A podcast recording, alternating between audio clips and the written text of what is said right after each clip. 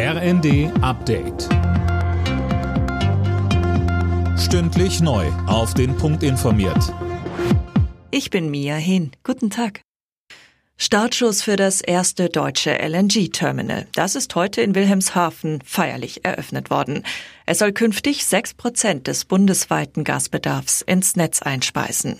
Kanzler Scholz sagt in Wilhelmshaven, Tatsächlich haben wir es hinbekommen, dass in dieser kurzen Zeit ein solcher Terminal hier errichtet werden kann, dass wir dieses Schiff hier jetzt sehen, das diese Aufgabe wahrnehmen wird und die Regasifizierung des hierher gelieferten Gases für das deutsche Netz operationell umsetzen wird. Und das ist ein ganz, ganz wichtiger Beitrag für unsere Sicherheit.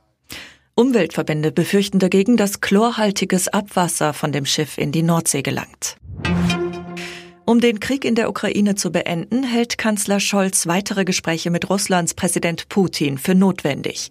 Scholz sagte der Süddeutschen, Putin müsse den Krieg beenden, Truppen abziehen und die Möglichkeit für eine gegenseitige Verständigung schaffen.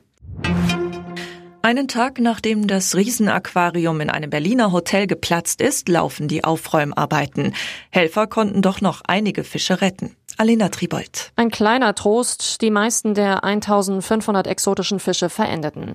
Unterdessen haben Statiker den Gebäudekomplex, in dem das Hotel und eben auch das Mega-Aquarium stand, als sicher eingestuft.